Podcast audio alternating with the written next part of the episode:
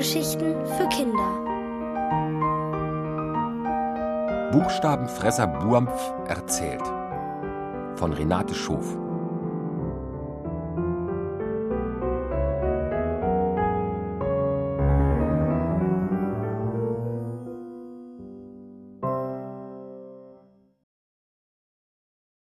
Zweimal O in einem Kobold.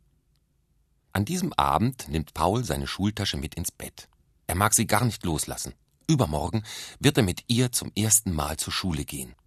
Wenn er daran denkt, kribbelt es ihm vor Freude im Bauch. Am Nachmittag war Opa zu Besuch gekommen und hat ihm genau die Schultasche mitgebracht, die er so gerne haben wollte. Es lag auch eine Tüte russisches Brot darin. Das sind lauter braune Buchstabenkekse. Leider ist die Tüte schon fast leer. Als Paul gerade hineinschaut, um zu sehen, wie viel noch übrig ist, kommt seine Mutter, um ihm gute Nacht zu sagen. Aber nicht mehr naschen, lacht sie. Paul hält sich den Bauch und sagt, wenn ich noch einen Buchstaben esse, platze ich. Außerdem will er Buampf doch die restlichen Kekse zeigen. Der ist nämlich ein Buchstabenfresser und hat Paul und seiner Schwester Tina an den letzten beiden Abenden Geschichten erzählt. Paul schiebt die Schultasche, die noch wunderbar neu riecht, unter das Bett. Um mit ihr im Arm einzuschlafen, ist sie doch zu hart und zu sperrig. Die Packung mit den Keksen legt er daneben. Gerade steigt Tina die Holzleiter zum oberen Bett hinauf. Es wird dämmerig, weil Mama die Vorhänge am Fenster zuzieht. Wenn es jetzt still wäre, würde Buampf, der unsichtbare Kobold, sicher kommen. Aber leider tobt Tina noch oben in ihrem Bett herum. Wann wird sie endlich Ruhe geben? Erstmal singen Tina und Mama noch drei Chinesen mit dem Kontrabass. Das Lied mag Paul gern, also singt er die O-Strophe halblaut mit. Trocho noson motum controbus. Er ist dann aber doch froh, als Mama endlich hinausgeht und die Tür hinter sich schließt.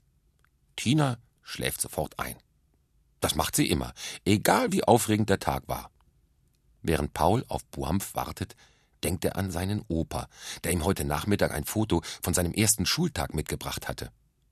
Paul fand es seltsam, dass auch sein Opa mal ein kleiner Junge mit einer Schultüte gewesen war. Der Junge auf dem Foto sah ein bisschen ängstlich aus. Da hat Paul seinen Opa rasch in den Arm genommen. Doch der hat gelacht und gesagt, ach, Angst hatte ich nur am ersten Tag. Da war alles noch so ungewohnt. Aber am zweiten Tag hatte ich schon einen Freund gefunden. Daran hatte Paul vorher noch gar nicht gedacht. Dass er in der Schule nicht nur Buchstaben und Lieder kennenlernen wird, sondern auch andere Kinder ein Grund mehr, sich auf den ersten Schultag zu freuen. Ein Knistern unterm Bett lässt ihn aufhorchen. Ob das Buampf ist, der versucht, in die Kekstüte zu schauen? Lachend ruft Paul, komm herauf! und holt die Packung mit den Buchstabenkeksen unter dem Bett hervor. Tatsächlich spürt er wenig später einen leichten Druck auf der Bettdecke. Buampf hockt unsichtbar auf dem kleinen Berg, den Pauls angewinkelte Knie bilden. Schau mal, sagt Paul und hält ein O in Kniehöhe. Ein essbares, knuspriges O. Vom Knistern ist auch Tina wieder wach geworden. Sie klettert die kleine Leiter herab und kriecht vorsichtig unter Pauls Bettdecke. Obwohl sie doch eigentlich nicht mehr naschen sollten, nimmt sie ein O aus der Tüte und steckt es sich in den Mund. Dann fragt sie Buampf, wonach schmecken eigentlich die O, die du dir aus den Wörtern holst? Buampf überlegt. Damit er ordentlich O zum Probieren bekommt, singen ihm Paul und Tina noch einmal ganz leise Trochonosun mutum contropus vor. Stopp! ruft der Kobold.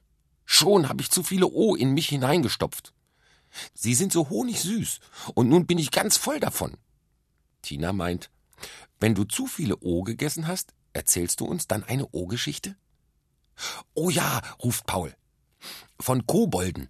Ich wüsste gern, ob du einen Opa hast, so wie ich. Ob Kobolde auch zur Schule gehen und Moment, Moment, unterbricht Buampf. Doch gleich darauf beginnt er zu erzählen. Kobolde wohnen oft im Verborgenen. Vor langer Zeit jedoch haben sie den Menschen ganz offen geholfen, wo sie nur konnten. Ob beim Kochen oder Komponieren, vor dem Hochofen oder auf dem Ozean. Immerfort und allerorten ließen sie jedem ihre Wohltaten zukommen.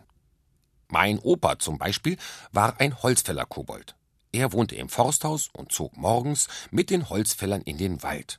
Dort durften nur Bäume abgeholzt werden, an die mein Opa mit seinem Stock klopfte. Denn im Wald ist eine Ordnung vorhanden, die die Menschen nicht stören sollen. Folgten die Holzfäller Opas Klopfen, half er ihnen zur Belohnung. Mühelos hatten sie schon bald genug Holz zusammen, um sorglos leben zu können. Buampf stockt und Tina fragt: Konnten denn die Holzfäller deinen Opa sehen? Nein, aber sie hörten ihn an die Bäume klopfen, fuhr Boampf fort. Deshalb nannten sie ihn Klopfer. Aber einer von ihnen hat aus einem Holzklotz einen Kobold geschnitzt, so wie er ihn sich vorgestellt hat. Mit großen Ohren und einer Knollennase. Den Socken auf dem Kopf hat er rot angemalt. Buampf kichert. Den Socken auf dem Kopf, wiederholt Paul verwundert. Dann lacht er. Meinst du etwa eine Gartenzwerg-Zipfelmütze? Jawohl, eine Kopfbedeckung, wie sie auch meine Onkel, die Gartenkobolde tragen, antwortet Buampf und erklärt. Die stehen natürlich nicht wie Gartenzwerge aus Ton leblos herum, sondern hopsen unsichtbar dorthin, wo sie gebraucht werden. Sie sorgen dafür, dass der Kohl gut wächst und die Rosen duften. Toll, staunt Paul. Aber wie seid ihr Buchstabenfresser geworden? Und warum bist du in unsere Wohnung gekommen? Von Tina ist ein leises Schnaufen zu hören. Sie ist schon wieder eingeschlafen. Um sie nicht zu wecken, fährt der Kobold in gedämpftem Ton fort. Also, mein Opa mochte es, wenn die Holzfäller miteinander gesprochen oder gesungen haben. Je genauer er hinhorchte, desto mehr fiel ihm auf, dass er alle Laute und Buchstaben schmecken konnte. Und da begann er sie zu essen. Vorher lebten wir von dem Duft einer Rose oder von der Melodie, die ein Vogel singt. Durch Großvater sind wir Buchstabenfresser geworden. Na ja, und ich habe mich in diesem Sommer entschlossen, einmal den Ort kennenzulernen, wo man viel über Buchstaben lernen kann. Du willst in die Schule? fragt Paul überrascht. So ist es. Und ich hoffe, dass du mich dorthin mitnimmst, antwortet der Kobold und verrät. Einmal habe ich sogar schon versucht, in die Schule zu gehen. Aber so allein zwischen den vielen Kindern habe ich mich ganz verloren gefühlt. Und dann dachte ich mir, dass ich mit einem Kind gemeinsam dorthin gehen sollte. Natürlich mit einem, das sich auf die Schule freut, das mir vorsingt und vorliest. Komm nur mit mir, flüstert Paul glücklich und spürt, wie Boampf vom Bett hüpft. Jetzt ist es ganz dunkel im Zimmer. Fast so dunkel wie mit geschlossenen Augen, denkt Paul und merkt, dass er sich auf die Schule noch mehr freut, wenn Buampf mitkommt, falls noch mehr Freuen überhaupt geht. Da macht es ihm auch gar nichts aus, sein Bett heute mit Tina zu teilen. Nur gut, dass er die Schultasche unter das Bett geschoben hat. Für sie wäre nun wirklich kein Platz mehr.